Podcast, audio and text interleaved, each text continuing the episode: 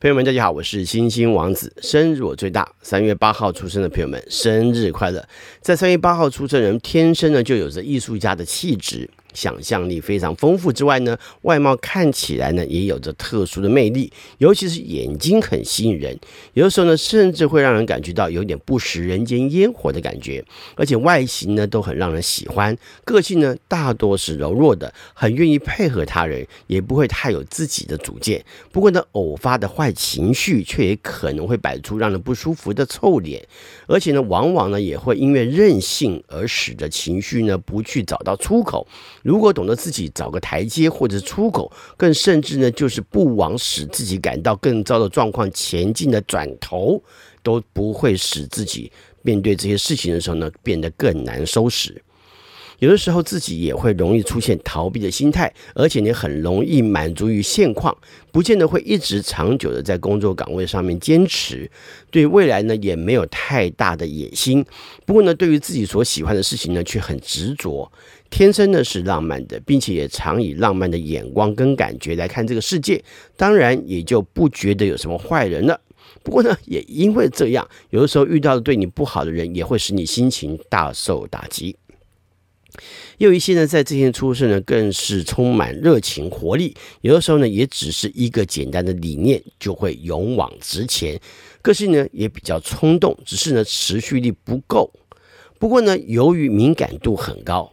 于是呢，有误解他人动机的可能，而表现出跟他较劲的一些言行，并且呢，也很容易觉得自己呢怀才不遇，甚至呢因此而愤世嫉俗。你虽然不会使自己陷入不良情绪的循环当中，但是呢，脾气发起来也还是挺火爆的。虽然说发完就算了，但是被波及的人就难免留下不好的印象。也有一小部分人就会有多变的想法，处理事情的时候呢，也会保留较多的弹性，也尽量使自己理性看待。不过呢，难免自己还是会有一些浪漫想法。不过呢，也因为想的比较正面，而使自己能够朝向理性的方向前进。这天出生人其实呢不太懂得如何修行哈，严格上来说，应该是说呃有期待，但是怕怕的哈，怕什么呢？就怕自己被笑啊，怕不会玩呐，又跑不掉啊啊，怕没两下就觉得无聊啦，反正呢就很容易想太多啦。而且因为有时候甚至连自己的个性都搞不太清楚，就会不知道到底什么才是适合自己的活动。其实啊，你只要想到做什么就去做什么试试看嘛。那即使是发呆啊，看大海啊，看白。白云啊啊，天上的不是大叔了哈，不是这个大叔白云哈。那如果真的想看，呃，OK 吧，那你去多看一下啊哈。那不过呢，像什么看雾啊、看花、看人、看车啊，什么都可以嘛，对不对？那也有一些人就懂得自在些了，虽然说不见得呃什么休闲呢都很行，都很厉害，但是呢，试着去从事看看，并且呢多学一点呢，也总会挺厉害的。再加上自己呢总有想法，照着想法去进行休闲呢，就能让自己呢更加开心。在情感上来看，有一部分在这天出生就太容易因为自己一时激情而陷入情感当中，这有的时候呢是自己不可自拔的陷入。但有的时候呢，也是陷入难以逃离的情感关系之中。其实呢，这都是一时激情所造成的。但是你自己呢，也不是不知道。但是每每情感的感动出现了，就立即天雷勾动地火啊。不过有的时候啊，也可能会遇到真的是自己所期望的对象，而使自己呢无法自拔。这往往呢会给予过多的热烈情感，而使对方却步。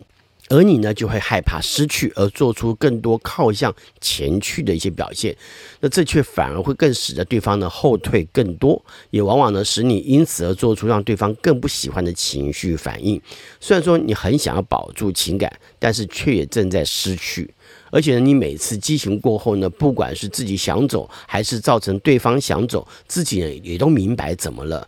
但是呢，新的感情到来呢，你又会忘了之前的教训。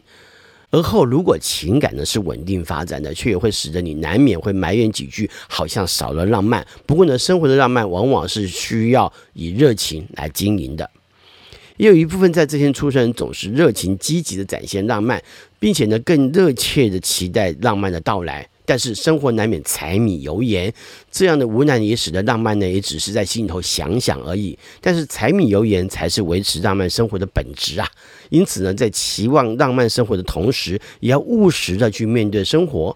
但是呢，你们在情感的个性上还是热情的，而且呢，也会有些许的天真。这当然只要是维持得够好，也是生活的情趣，管它有多幼稚，只要你们两个开心就好了，对不对？那也有一小部分人就会将浪漫藏在心里头，让自己呢以理性的角度来面对情感，只是久而久之呢，也可能会想要有些蠢蠢欲动。不过呢，这就要小心哦，有时呢在不该的情况跟环境下，却可能会擦枪走火。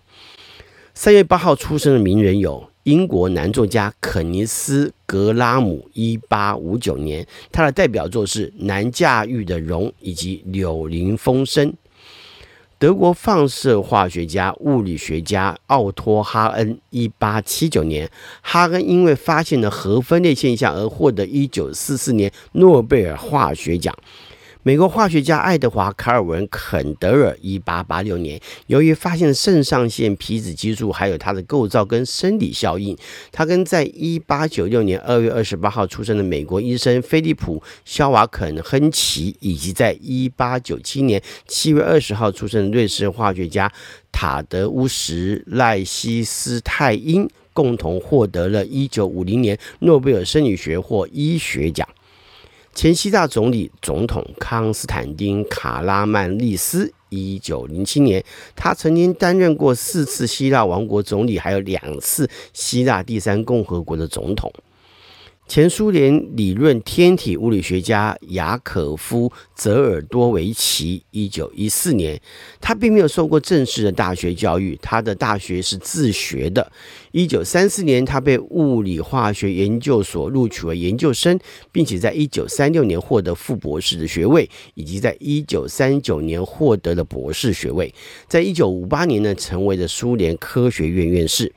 史蒂芬·霍金呢，曾经对泽尔多维奇说：“在我遇见您以前，我以为泽尔多维奇是一个类似于布尔巴基一样的集体笔名。”啊，这是个很有趣的说法，我解释一下。因为布尔巴基是一群法国的数学家，呃，他们就是以都都是用布尔巴基来作为笔名，共同发表对数学方面的研究。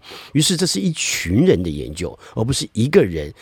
那呃，霍金呢，他会这么说，就是他对于他非常赞叹，因为他以为他一个这个名字是一群跟他一样的人在做的共同研究，没想到居然是呃泽尔多维奇自己一个人的研究，哦，这是一个非常大的赞誉啊。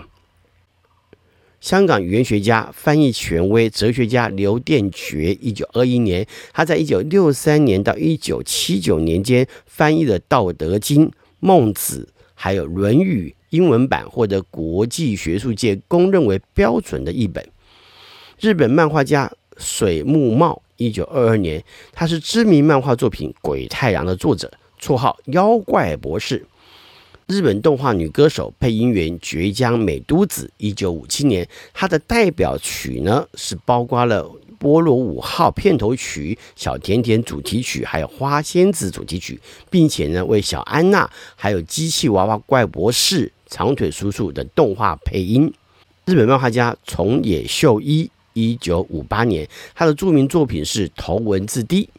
女演员张琼姿，一九五九年；女演员企业管理人胡冠珍，也是一九五九年；男演员王会武，一九六零年；日本男漫画家。江川达也，一九六一年，他的代表作有《东京大学物语》《神通小精灵》以及《源氏物语》。